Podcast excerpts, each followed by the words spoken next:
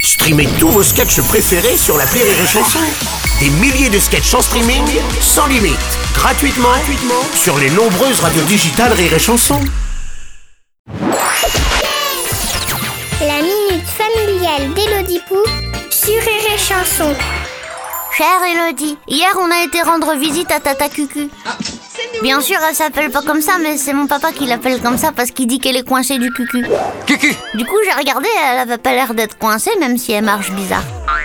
Maman, elle a dit à papa, à force de l'appeler comme ça devant le petit, tu verras, un jour, ça va sortir tout seul. Et papa, il a dit, oh, très bon titre de film, mais j'ai pas compris. Bravo Très drôle, bravo Ça veut dire quoi être coincé du cucu Cherche en max, c'est ce qu'on appelle une expression, c'est comme euh, être bouché ou être neuneux. C'est un classique, une vieille expression alsacienne.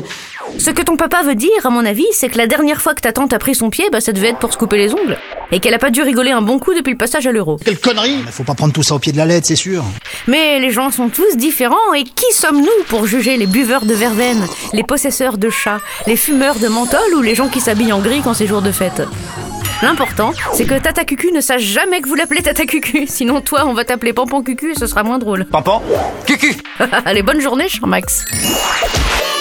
Merci à toi, Elodie Pou. Rire et chanson.